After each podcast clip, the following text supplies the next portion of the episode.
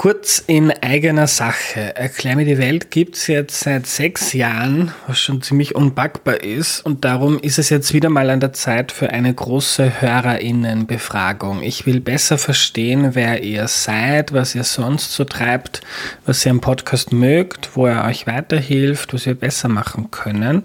Also wenn ihr immer wieder Erklär mir die Welt hört, dann nehmt euch bitte fünf oder vielleicht auch zehn Minuten Zeit auf erklärmir.at slash Umfrage, um einen eurer Lieblingspodcasts in der Zukunft noch besser zu machen. Wenn du mitmachst, erhöhst du die Chance, dass der Podcast in der Zukunft noch mehr auf Dinge eingeht, die dich interessieren. Und du kriegst im Austausch meine ewige Dankbarkeit und ein zukunftsfittes Erklär mir die Welt, das sich auf die nächsten sechs, zwölf oder hundert Jahre gut einstellen kann. Jetzt auf erklärmir.at slash Umfrage gehen. Vielen, vielen Dank. Hallo, diese Woche gibt es keine neuen UnterstützerInnen. Erklär mir die Welt hilft dir dabei, die Welt mit wenig Aufwand besser zu verstehen. Unterstütze den Podcast auf www.erklärmir.at. Hallo, ich bin der Andreas und das ist Erklär mir die Welt, der Podcast, mit dem du die Welt jede Woche ein bisschen besser verstehen sollst. Heute geht es darum, wie man aus Öl, also aus Rohöl, dann die Dinge macht, die wir alle brauchen oder die viele von uns brauchen im Alltag. Benzin, Diesel, Kerosin für den Flieger, aber auch Kunststoffe, Plastik, Autoreifen und so weiter. Und das Ganze erklärt uns Petra Melonik. Hallo. Hallo. Hallo, liebe Petra, schön, dass du da bist. Kannst du dich zu Beginn noch kurz vorstellen? Ja, mein Name ist Petra Melonik. Ich arbeite derzeit in der Raffinerie als Operator am Tag. Ähm, bin gerade in Elternteilzeit nach meinem zweiten Kind. Ich habe in der Raffinerie gelernt, Chemieverfahrenstechniker war dann die letzten Jahre in der Schicht im Tanklager Lobau, das zur Raffinerie gehört. Und bin eben jetzt seit Oktober wieder zurück als Operator am Tag. Ja, nur um das einzuordnen, Raffinerie, die Raffinerie Schwächert in Niederösterreich bei Wien. Also jeder, der schon mal mit dem Zug zum Flughafen Wien gefahren ist, fährt da vorbei. Irgendwie eine riesige Anlage mit ganz vielen Tankern und Rohren und was da so passiert, werden wir heute hoffentlich erfahren. Und die Lobau ist auch ähm, in oder bei Wien und da gibt's ein großes Lager, wo du arbeitest. Äh, Petra, ich würde mit dir gerne eine kleine Reise machen, so von der, von der Entstehung von Erdöl bis ähm, zur Förderung, wie das dann nach Wien oder Niederösterreich kommt, zu dir in die Raffinerie und dann am Ende in die Tankstelle. Ist ja ganz faszinierend. Und zu Beginn gehen wir mal ein paar Millionen oder hundert Millionen Jahre zurück. Das ist ja ganz interessant. Ähm, das Erdöl, das dann irgendwo mühsam gefördert werden muss, das ist ja entstanden, weil irgendwann mal Pflanzen und kleine Lebewesen abgestorben sind, oder?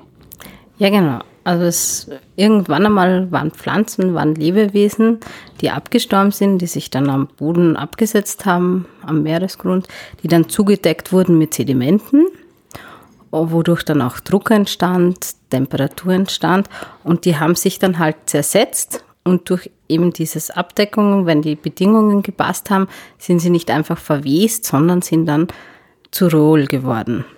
Das ist auch, ähm, Rohl ist eine Verbindung aus Kohlenwasserstoffen. Und das ist weil, eben, weil es organisch ist. Es ist von etwas Lebenden. Mhm. Und Kohlenwasserstoff heißt dann, Wasserstoff ist H2, wenn ich mich richtig erinnere an Chemie. Und äh, Kohlenstoff ist C, oder? Das dann? Ja, also Kohlenstoff ist äh, C das ist der gleiche Stoff, aus dem zum Beispiel auch Kohle entsteht, also Kohle, Graphit. Ähm, und Wasserstoff ist einmal grundsätzlich das H. Wenn es sich mit sich selbst Aha. verbindet, ist es H2. Und der Kohlenstoff und der Wasserstoff, die verbinden sich dann zu verschiedenen Verbindungen. Das, ist die, das sind die Grundelemente der organischen Chemie im Endeffekt. Also die ganze mehr oder weniger äh, Chemie des Lebens spielt auf basiert auf Kohlenwasserstoffverbindungen. Die können dann auch noch andere Elemente mit einbinden, zum Beispiel Sauerstoff, ähm, Schwefel und mhm. Stickstoff. Das ist dann auch bei uns ein bisschen relevant. Mhm. Ähm, und bilden unzählige Verbindungen, also fast die meisten Verbindungen, die wir brauchen zum Leben oder auch in unseren alltäglichen Sachen, sind einfach Kohlenwasserstoffverbindungen. Ja, also auch die Pflanzen und Bäume, die wachsen, ähm, auch wir selbst bestehen ja auch aus Kohlenstoff zum gar nicht so kleinen Teil, oder? Ja, das wir selbst bestehen aus Kohlenwasserstoffverbindungen, die mhm. Pflanzen, mhm. die Tiere, ähm, der ganze Kunststoff dann. Das sind alles Kohlenwasserstoffverbindungen, die eben die Grundlagen des Lebens bilden. Also könnte man mich auch mal vertanken dann in der Zukunft, wenn ich verwese und wenn du unter den richtigen Bedingungen dich zersetzt, dann und mit viel Zeit wäre das wahrscheinlich möglich, ja. Vielleicht wäre das eine nachhaltige Form, Autos oder Flieger zu betreiben. Nein, das Schmäh. Weiß ich nicht. Okay. Also wir haben ähm, vor vielen Millionen Jahren, da sterben Dinge ab unter gewissen Bedingungen und Druck und ähm, wird das dann äh, zu neuen Substanzen und das ist Rohöl. Und irgendwann kommt der Mensch drauf, hey, das ist ziemlich wertvoll. Damit kann man nämlich, also diese Energie, die da vor langer Zeit ähm, entstanden ist, die kann man jetzt wieder nutzen und damit dann die moderne Weltwirtschaft antreiben. Ähm, wenn man jetzt da drauf kommt, okay, da gibt's Rohöl, wie kriegt man das rauf? Das ist ja meistens relativ tief im Boden. Ja, als erster muss man es mal finden. Also das gibt schon seismische Verfahren und so weiter, dass man wirklich in den Boden reinmisst, wo Rohöl ist. Dann kommt eine Probebohrung, damit man dann auch weiß, welches Rohöl ist das und komme ich da hin. Alles genau da. Also da gibt es viele Leute, die sich damit beschäftigen. Und dann wird eben eine Bohrung aufgestellt und das wird einmal hochgepumpt. Ja, das ist natürlich je nach Bedingungen schwerer oder leichter, mhm. das zu pumpen. Und dann brauche ich auch natürlich die ähm, Leitungen, die, damit ich das auch wegbekomme. Ich will das ja nicht nur in die Höhe pumpen, das dann rausspritzt.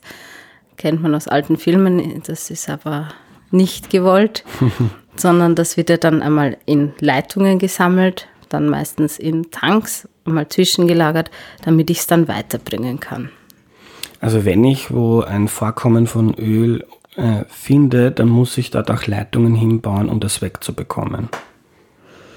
Ja, zumindest braucht man einmal einen, entweder baue ich da gleich ein Tanklager hin, damit ich das speichern kann und dann muss ich schauen, dass ich das wegkomme. Und das Einfachste ist tatsächlich oder das Effizienteste ist meistens in Leitungen. Man könnte, man könnte es auch jetzt in einen großen Tankwagen ähm, füllen und wegfahren, oder? Es müsste schon ein sehr großer Tankwagen okay. sein. Na gut, passt. Also wir bringen das, Rohöl ähm, ähm, herauf, spritzt nicht ähm, herum, sondern wir bringen es in eine Pipeline. Ähm, und wo kommt die Pipeline dann hin? Also wenn ich jetzt dran denke, zum Beispiel in Österreich, äh, das meiste Rohöl, das nach Österreich importiert wird, kommt aus Kasachstan, habe ich gelesen, Irak, Russland und Algerien. Also dort ist das Rohöl, wie kommt das dann da weiter zu uns? Das wird dann meistens an Häfen transportiert. Ähm, also wenn es zu uns kommen soll, dann kommt es an einen Hafen und wird dann in große Schiffe, sogenannte Cargos, geladen. Und ähm, dann gibt es wieder eine eigene Abteilung, ganz viele Leute, die sich mit dem Einkauf beschäftigen. Das mhm. wird ja über den Weltmarkt gehandelt. Und da werden dann eben solche ganzen Schiffe gekauft.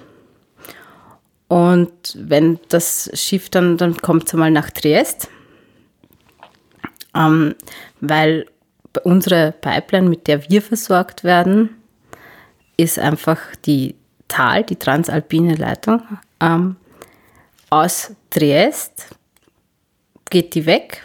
Geht bei uns gibt es dann einen Abzweiger in Kärnten, in Würmlach. Da ist das dann die Adria-Wien-Pipeline. Mhm. Und ähm, kommt über die Adria-Wien-Pipeline direkt nach Schwächert.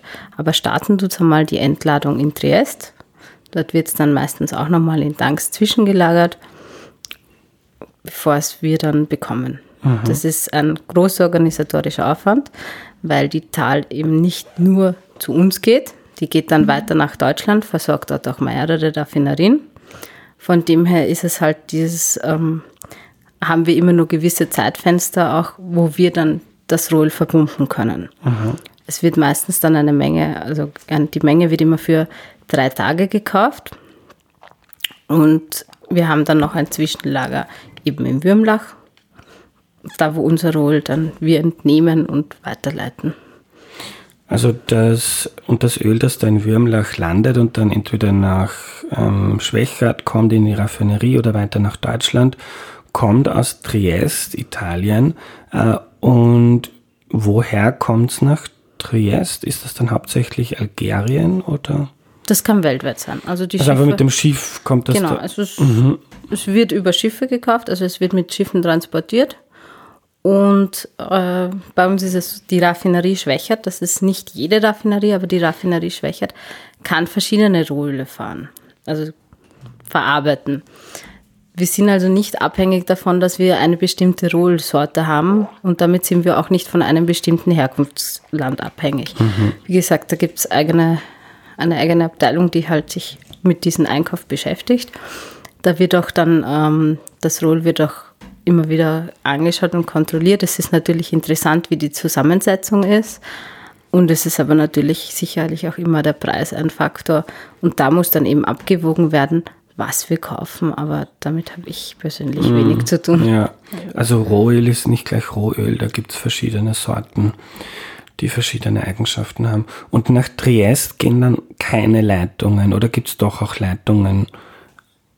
Nein, also wir bringen es dann vom Schiff nach Mhm. Triest. Ja, spannend. Okay, jetzt, jetzt, jetzt ist das mit dem Schiff da in Triest gelandet, kommt ähm, über Kärnten nach Schwächert zu dir in die Raffinerie. Was passiert dann? Ähm, in der Raffinerie angekommen, wird es dann erst einmal Begrüßt? begrüßt, nein, äh, zwischengespeichert im Normalfall.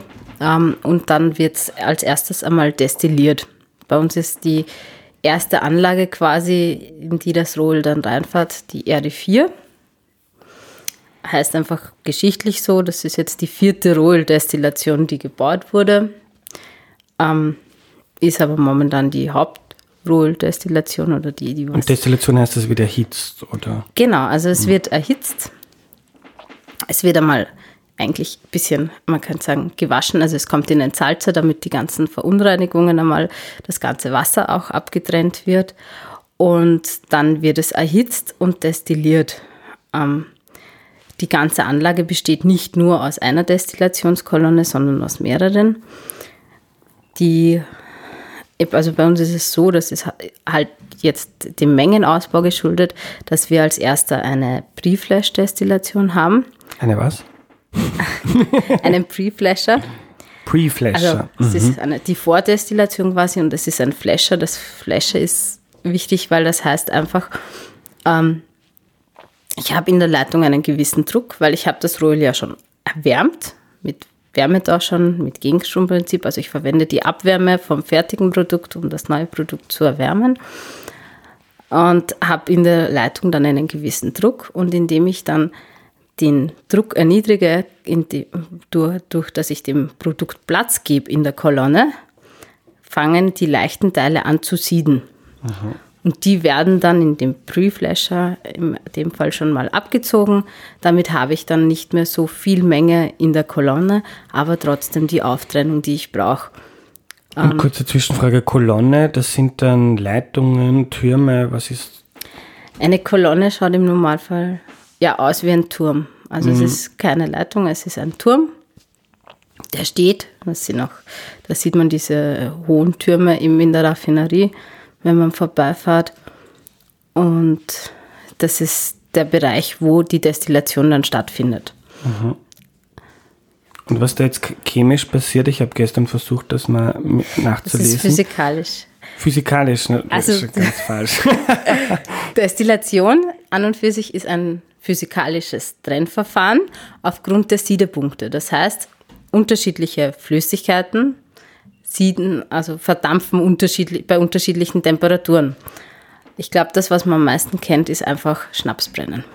Schnapsbrennen ist eine einfache Destillation. Ich heiz das Wasser auf, der Alkohol fängt schneller an zum Verdampfen. Den fange ich dann auf, kühle ich wieder ab, dass ich ihn wieder flüssig habe. Und das ist das gleiche Prinzip verwenden wir auch.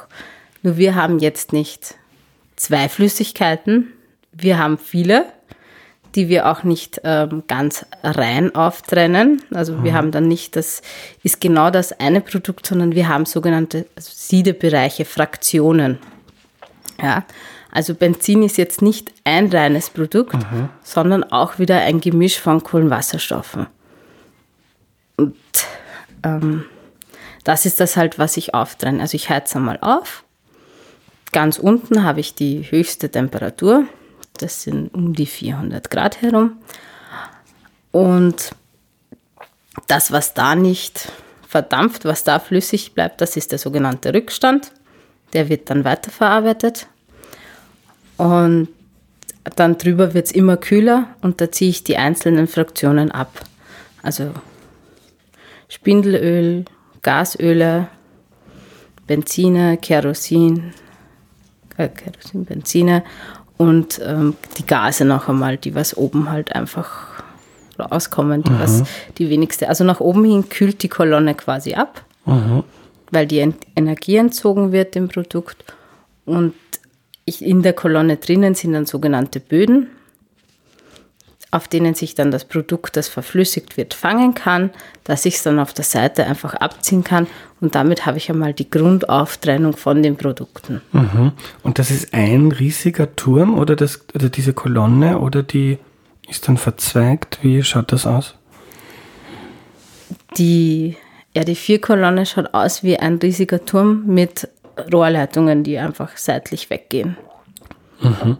Und das ist aber dann noch nicht das fertige ähm, Benzin, sondern das muss man dann noch verarbeiten. Genau. Ja. Okay, aber das ist spannend. Das heißt, Öl wird aufgespalten in ganz viele verschiedene Flüssigkeiten. Ähm, Benzin kennen wir alle, Diesel kennen wir alle, Kerosin ähm, für das Flugzeug. Ähm, du hast auch gesagt Gase. Ähm, Spindelöl habe ich noch nie gehört, den Begriff. Gasöl, Gasöl habe ich auch noch nie gehört. Was für Produkte sind das und was gibt es ah, da? Die Gasöle sind die Mitteldestillate, das heißt, wir befinden uns da im Bereich von Diesel. Mhm. Und Spindelöl? Ist dann das Schwerere. Das wird ähm, weiterverarbeitet zum großen Teil. Das sind, ähm, also das Ziel ist grundsätzlich, die kürzeren Ketten sind eigentlich die wertvolleren für uns. Die Molekülketten. Genau, also mhm. weniger C-Atome in einem Molekül sind an und für sich so die Faustregel die wertvolleren. Mhm. Und da gibt es halt die verschiedenen Schritte. Das erste ist eben mal die Destillation, die am Anfang vorkommt und auch dazwischen dann immer wieder. Und dann gibt es noch ähm, die Entschwefelung, das ist auch schon ein Crack-Verfahren, wo ich Verunreinigungen raushole. Mhm. Also für uns Verunreinigungen, die wir nicht drinnen haben wollen quasi. Und dann gibt es noch das Cracken oder Veredeln. Da kann ich längere Ketten bis zu einem gewissen Grad einfach aufspalten und kürzer machen, sodass ich die Produkte dann habe, die ich will, die sich besser verkaufen, die wir brauchen. Mhm. Was wären das dann für Produkte, die man so crackt? Klingt cool, klingt cool, flashen und cracken. Ähm, ja, Zielprodukte sind zum Beispiel ähm, Ethen. Das ist ein Gas, oder? Ist ein Gas, mhm. ja. Das ist so eines von den Gasen, die ganz interessant sind für die Kunststoffherstellung, wegen Polyethen, ähm, Propylen, auch für die Kunststoffherstellung, Butadien, das ist eben das, aus dem wird dann der Synthese-Kautschuk hergestellt, aus dem werden dann die Reifen hergestellt für das Auto. Also diese Ketten sind ganz interessant für die Kunststoffherstellung. Da gibt es dann noch einige kurze Sachen. Mhm. Können wir da kurz einen Schritt weitergehen über deine Raffinerie hinaus? Wie kann ich mir das vorstellen, dass es wird jetzt durch diese Destillation von Rohöl, ähm, durch die Erhitzung entstehen Gase, wie zum Beispiel Ethen, und aus, aus dem Gas wird dann irgendwann ein Plastiksackerl. Wie funktioniert das? Ja, ähm, Ethen kommt dann meistens nach dem Cracken, ja. Ähm, die arbeiten wieder mit äh, Druck, mit sehr hohen Drücken und, sehr, und äh, das wäre dann bei uns die Borealis, die das bekommt, mhm. gleich nebenan und die haben hohe Drücke und hohe Temperaturen, sehr dicke, mit denen sie dann ähm, die Reaktionen so vorantreiben, dass das Ganze polymerisiert. Also das ist dann eine eigene Art von langen Ketten, die entsteht. Mhm. Und so wird dann irgendwann Kunststoff. Das Polymerisierte ist dann schon Kunststoff und je nachdem, mhm. welche Bedingungen, da gibt es dann unterschiedliche Reaktionsbedingungen, ähm, die halt vorhanden sein müssen. Je nachdem entsteht dann auch die Qualität, unterschiedlichen Qualitäten, weil ähm, nicht jeder Kunststoff muss das, soll das Gleiche können. Mhm. Es gibt festeren und es muss aber auch gibt dünneren und das entsteht halt je nachdem, wie man die Reaktionsbedingungen mhm. anpasst. Aber das macht die Borealis. Ja, faszinierend. Und kannst du uns noch sagen, wo steckt überall Rohöl drinnen? Also im Autotank, das wissen wir, im Flieger, im Kunststoff, wo noch? Am Bitumen, also in den Straßen zum Beispiel. Bitumen ist dann, das braucht man für einen Teer oder? Zum Straßenbelag machen, mhm. ja. Also Bitumen kann man als Straßenbelag. Da gibt es dann auch Flüsterbitumen zum Beispiel, die was extra dann noch versetzt werden mit Zusätzen. Ähm, das ist das, was in den Kolonnen ganz unten ist, weil es am. Genau, das wird dann auch noch weiter verarbeitet. Mhm. Also ich kann destillieren, ganz normal. Ich kann dann noch äh, Vakuum destillieren. Dadurch muss ich die Temperatur nicht erhöhen. Das ist wichtig, weil wird die Temperatur zu hoch, beginnen die Produkte eben zu cracken, sich zu spalten. Mhm. Dann habe ich eine chemische Reaktion. Mhm. Also beim Destillieren ist es dann einmal eine physikalische Reaktion. Da verändere ich die Moleküle einfach nicht, sondern mhm. ich trenne sie nur auf. Mhm. Und ab einer gewissen Temperatur fängt dann alles an, sich aufzuspalten. Mhm. Das wollen wir schon, aber das wollen wir gezielt. Mhm. Also damit wir dann auch kriegen, was die Produkte, die wir wollen und nicht irgendwas. Also wir versuchen immer alles, um die Ausbeute für uns so günstig wie möglich zu machen. Mhm. Also ist ja irgendwie lustig, also man fährt nicht nur mit ähm, raffiniertem Rohöl im Tank, sondern man fährt auch unterhalb auf Asphalt, der ja. auch aus Rohöl kommt. Äh, was gibt es noch für Produkte, die aus Rohöl entstehen? Ähm, Rohöl befindet sich immer noch in Kosmetikern, sogar in Medikamenten. Und sonst in den Kunststoffbereichen eben ganz wichtig, von Auto bis Möbeln, über Kleidung, ähm, über auch alle möglichen Hygiene-Einwegprodukte im Spital, ne, die Kunststoff sind. Mhm. Und wie ja. ist das jetzt, wenn jetzt in den in hoffentlich ähm, kurzer Zeit, aber in 20, in 30 Jahren, ähm, dann kaum mehr Roh, also äh, Benzin oder Diesel oder hoffentlich auch Kerosin verbrannt wird, ähm, ist dann in dieser Welt ähm, Rohöl trotzdem noch so ein, ein wertvoller Rohstoff wie heute, wenn man den in vielen verschiedenen Produkten braucht, oder muss man den da auch dann austauschen? Mm, ich glaube, dass er wahrscheinlich nicht ganz ausgetauscht wird. Mhm. Glaube ich, aber mhm. weiß ich nicht. Ähm, es sind immer noch sehr wertvolle Dinge drin. Wir, wir produzieren ja auch zum Beispiel Dünger also auch das ist ein Produkt. Und eben die Kunststoffe. Ich glaube aber, dass äh, der Rohölverbrauch nicht nur deshalb zurückgehen wird, weil wir sagen, wir fahren jetzt nicht mehr mit dem Auto, sondern auch, weil einfach man ähm, vieles vielleicht wahrscheinlich wieder beginnt zu recyceln. Mhm. Also das, das, geht dann auch, wenn es jetzt ähm, also ist ja schwierig, wenn ich jetzt äh, Benzin verbrenne im Auto, dann tue ich mit dem Recycling schwierig, weil das ist dann in der Atmosphäre und verursacht die Klimakrise. Aber wenn ich jetzt zum Beispiel einen Autoreifen produziere oder ähm, ein Plastiksackerl, dann könnte man das theoretisch auch wieder recyceln. Ja, beim Autoreifen weiß ich jetzt nicht genau, wie gut das geht. Mhm. Aber bei zum Beispiel Plastiksackerl und Plastikbecher gibt es bei uns jetzt sehr neu. Ähm, die Reoil ist momentan noch eine kleine Anlage. Ähm, ist quasi noch eine Art ja, ein bisschen größer als die Versuchsanlage und wird jetzt aber neu gebaut. Da werden nämlich dann eben Plastikabfälle gesammelt und die werden zu einem synthetischen Öl, einer Art synthetischen Rohöl verarbeitet, mhm. damit ich sie wieder verwenden kann, einfach in der Raffinerie schon. Ich bekomme am Ende wieder dieselben Produkte raus, mhm. die wir haben und haben wollen, aber eben nicht aus Rohöl, sondern eben, also jetzt aus einem Gemisch zwischen, äh, jetzt mischen wir halt ein bisschen von dem synthetischen Öl schon zu, dem Rohöl, weil wir die Mengen noch nicht haben und später wird das aber wahrscheinlich schon ein größerer Teil werden. Mhm. Das finde ich auch immer wieder faszinierend, wenn es zum Beispiel darum geht, wie man den Flugverkehr dekarbonisieren kann. Da ist ja auch im Gespräch, oder das passiert ja auch schon, dass man riesige Anlagen baut, das äh, CO2, also dann die Kombination, wenn man es verbrennt, der Kohlenstoff, der dann im Benzin zum Beispiel ist, ähm, der reagiert chemisch, oder? Nicht äh, physikalisch, chemisch mit dem, mit dem Sauerstoff wird CO2 und das ist dann ein wichtiges Treibhausgas und im Klimawandel, für den Klimawandel verantwortlich, mitverantwortlich.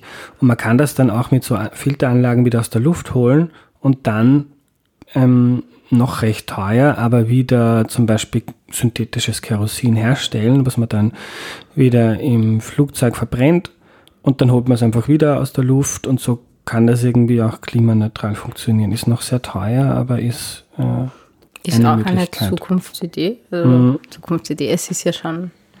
Ähm, man weiß schon, dass es funktioniert. Es ist jetzt halt dann nur eine Preis- und Effizienzfrage. Ja.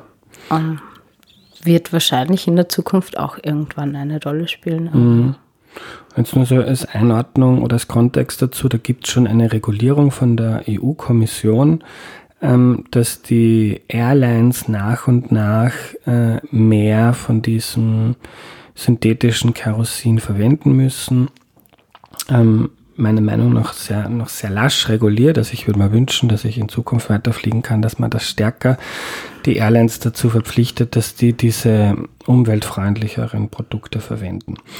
Aber liebe Petra, wir kommen zum Schluss. Noch vielleicht eine kleine Übersicht. Wenn ich jetzt zum Beispiel 100 Liter Rohöl habe und das kommt zu euch in die Raffinerie, wie viel Benzin, Diesel etc. kann ich daraus gewinnen? Das kommt darauf an, welche Rohölsorte das ist. Das ist eben der Unterschied bei den Rohölsorten. Mhm. Also ich kann ein Rohöl haben, das hat die Farbe, die Farbe geht von wirklich gelblich, also von gelb bis zu schwarz.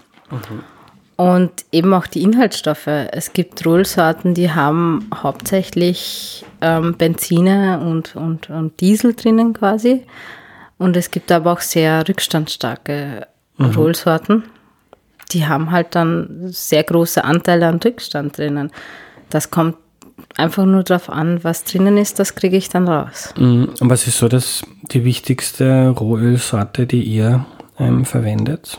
Das weiß ich gar nicht. Ich bin mir auch nicht sicher, ob wir jetzt wirklich eine fixe haben. Mm. Ja. Aber ich habe zum Beispiel nur so Dame mal Pi gelesen, aus 100 Liter Rohöl, ist jetzt je nach Sorte, ist da gestanden, werden 24 Liter Benzin und 21 Liter Diesel. Nur so circa, damit man sich ein bisschen etwas vorstellen kann.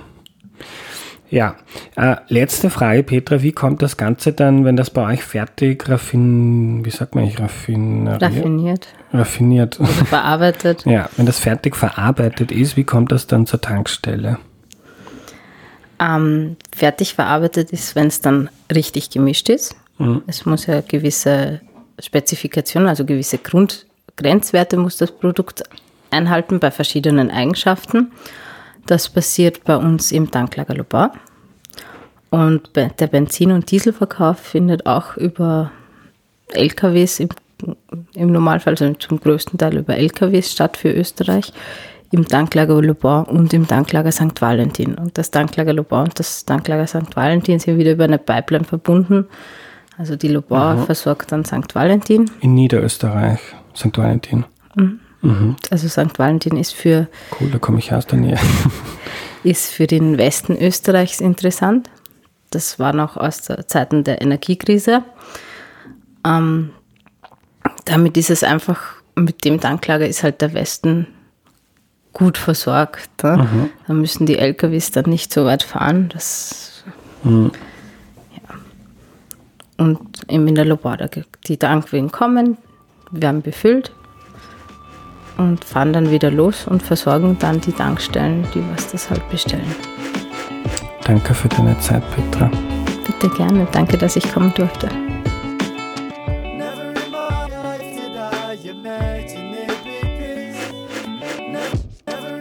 Was nehme ich mir mit? Fossile Energie steckt in viel mehr Materialien, als uns bewusst ist oder als mir bewusst war, weil man Erdöl in ganz viele verschiedene Produkte und Stoffe aufspaltet, indem man es erhitzt. Es steckt in den Autobahnen, im Straßenbelag, in Lippenstiften, Computern, Reifen, Waschmittel, in Plastik und so weiter.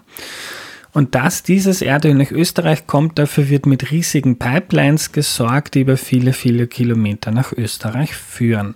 Für mich war das eine gigantisch interessante Folge, weil ich von all dem schon mal gehört habe, aber wie das im Detail dann in einer Raffinerie funktioniert, das war mir überhaupt nicht bewusst. Danke fürs Zuhören. Wenn du Erklär mir die Welt wichtig findest, unterstütze den Podcast bitte auf www.erklärmir.at. Vielen Dank. Als Kontext zur heutigen Folge empfehle ich dir die Folge Nummer 196. Da war der Ökonom Karl Steininger aus Graz da und hat erklärt, wie wir das CO2 aus der Wirtschaft bekommen. Erdöl werden wir nämlich hoffentlich bald nicht mehr verbrennen. Nächste Woche geht's weiter mit einem Deep Dive mit dem Psychiater Manfred Lütz. Das ist ein wirklich lustiger Typ, der auch im Kabarett auftritt und wir sprechen über psychische Krankheiten, woher sie kommen und wie man sie behandelt. Das wird dann der Auftakt für viel mehr Folgen zum Thema In Erklär mir die Welt. Das wird heuer nämlich ein kleiner Schwerpunkt. Bis dahin eine gute Zeit, euer Andreas.